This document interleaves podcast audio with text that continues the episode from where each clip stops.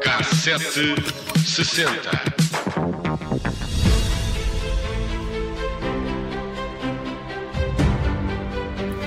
Que Em- épico.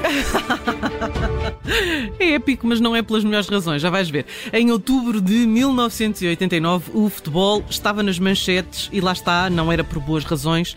Em apenas quatro, eh, em apenas quatro anos, mais de mil árbitros tinham sido agredidos. Ui. É um valor eh, muito alto. O Diário de Lisboa, que trazia as estatísticas, garantia que este valor verificava-se apenas em recintos controlados pela GNR, o que significava que os números seriam ainda maiores. Pois. Ora, onde onda de bestialidade no futebol português era uma das frases eh, puxadas à manchete que justificava a violência com o fanatismo clubista.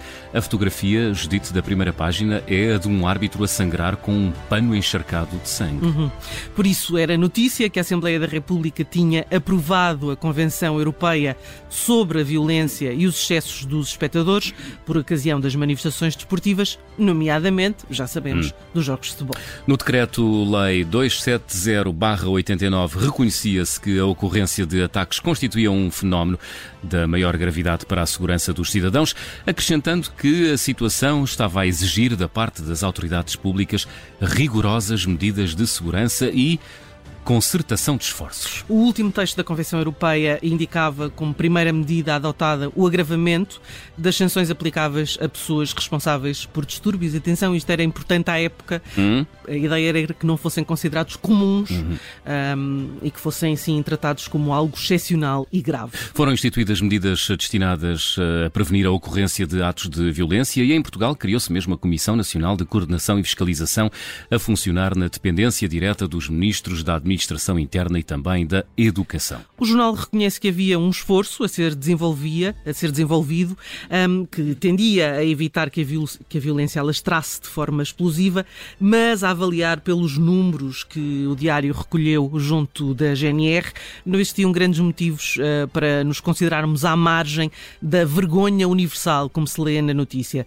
Pelos quadros que o jornal publicou, é possível ter uma ideia ahm, do que estava, ah, digamos, eh, instalada, da ira instalada nas bancadas dos estádios e que tinham feito como mártir o árbitro. E este era o grande problema. Os números eram eh, confrangedoramente significativos e preocupavam bastante os responsáveis pelas áreas diretamente ligadas ao fenómeno desportivo. E apesar da legislação europeia existente na altura, o facto é que a violência nos recintos de futebol ia alastrando eh, em Portugal. Só no mês de setembro de 1989, o mês anterior à publicação desta notícia, em Atenas e Salónica, 35 pessoas foram detidas, 50 adeptos do Olympiacos da Grécia destruíram uma loja nos arredores de Belgrado. Em Hamburgo verificaram-se vários distúrbios entre adeptos do Sampoli e do Hamburgo e durante o jogo Bershocht-Antuérpia, a polícia deteve 65 adeptos das duas equipas que danificaram diversas lojas, etc, etc, etc. Enfim, a lista continua. eh, A violência não eh, se agrava apenas em Portugal, mas também por Sim, toda a claro. Europa. Não é? No que Portugal e a Convenção Europeia discordavam era na origem da violência. Porque o Tratado Internacional apontava a violência como fenómeno social, com origens exteriores ao desporto. O diagnóstico nacional era outro e atirava à doentia clubite, a rivalidade entre adeptos dos pequenos e grandes clubes, do terrorismo verbal, protagonizado na comunicação social e, atenção, por dirigentes e treinadores que depois remetiam usar os erros para os árbitros. No especial que o Diário publicou, a explicação era simples, era a atitude dos dirigentes que atiçava as massas e que levava ao ímpeto dos protestos, das uh, assobiadelas e daí para o atirar de pedras e a invasão do recinto.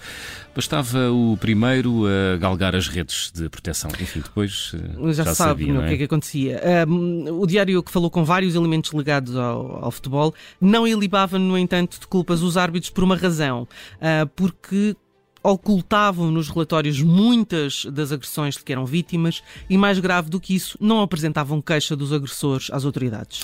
O grande perigo, segundo a análise feita à época, era que o que se passava com os hooligans ingleses passasse a um estado de espírito permanente. Ora, o regulamento disciplinar estava concebido para punir casos excepcionais e não práticas correntes. Ao lado desta análise profunda ao estado de futebol, fora do campo, o jornal publicava uh, os números dos últimos quatro anos, que eram de facto incríveis: hum. 1022 árbitros agredidos, hum. 351 invasões de campo, mais de 800 arremessos de objetos, uh, com a distribuição destes dados por conselho. Passaram-se 33 anos desde essa edição e Infelizmente, a realidade é muito diferente. Hum. Olha, não, não, é muito diferente. Não é muito não diferente. É muito diferente. Hum. Vamos viajar no tempo através de nascimentos de músicos? Bora nisso. Olha, e hoje está de parabéns o senhor que toca a bateria nesta música. Calma, calma. Posso dizer que é Red Hot Chili Peppers. É verdade. Já, Red... Red Hot Chili Peppers, é sim senhora. E o senhor que toca a bateria nesta música chama-se Chad Smith. É um dos eh, bateristas mais funky do rock. Olha, faz hoje 60 anos. Como é que é Incrível, é não é? E ainda usa o boné com a pala virada para trás. Mais, João, que músicos fazem anos hoje? Vamos bater no fundo. Bora lá.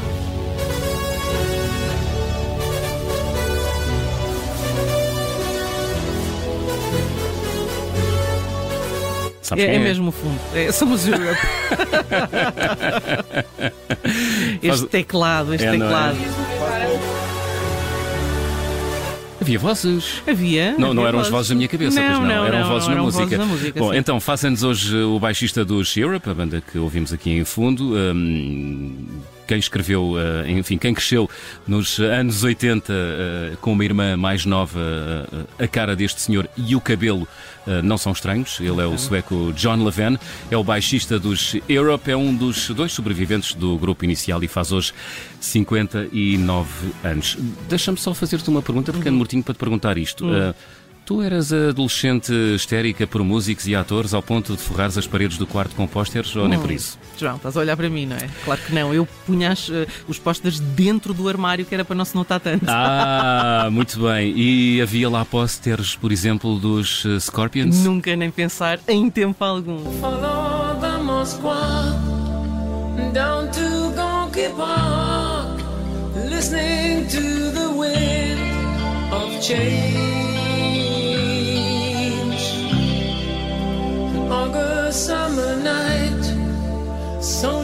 Bom, esta música toda a gente conhece, pois lá para a frente tem um sol, não é? Uhum. Um cheio de Rivera, Biego. Bom, é protagonizado por Matias Jobs, guitarrista dos Scorpions, faz, faz hoje 67 anos.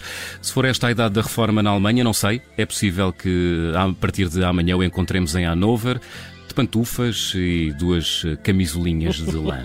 Bom. Está fechado o capítulo Pessoas que nasceram uh, hoje, que não sabemos quem são até ouvirmos as suas músicas.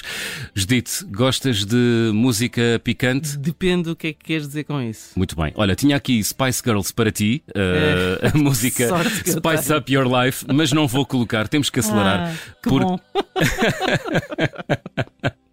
No dia 25 de outubro de 1997, a música Spice Up Your Life das britânicas Spice Girls subiu ao lugar cimeiro do Top Música no Reino Unido e com este feito as Spice Girls entraram na história da música, tornaram-se a primeira banda a colocar os primeiros singles da carreira. Imagina tu no número 1. Um. É incrível, não é? Sim, não duvido uh, da sua grande uh, publicidade e da sua, enfim, do êxito enorme que tiveram. Isso... Ouvias Spice Girls? Não. Já não era, já eras crescida até nessa altura. Muito bem. Olha, vamos a recordações sérias. Isso sim.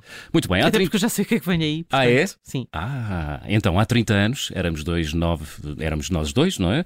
Dois uh, bonitos adolescentes. Pois com certeza. Tu na cidade do Porto. E eu na margem sul do Tejo. E do outro lado do Atlântico chegava a Melancholy and the Infinite Sadness dos hum, Smashing Pumpkins. É Foi, aliás, verdade. um grande artigo no jornal da escola onde eu andava. A sério? Ah, pois com certeza. Olha que bela recordação. Terceiro álbum dos Smashing, álbum duplo com 28 músicas. 14 para cada lado, para não ver invejas. Hum, é com Tonight Tonight que fechamos o cassete 60 de hoje e fechamos muito bem.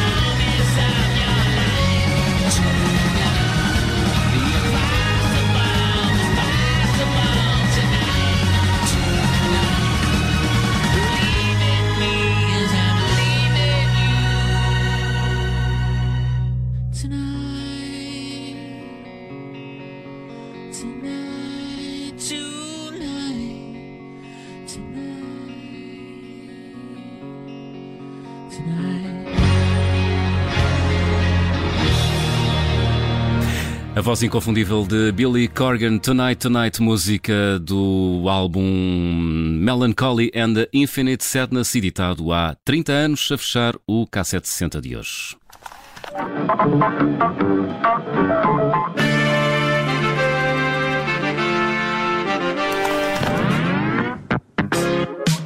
K760.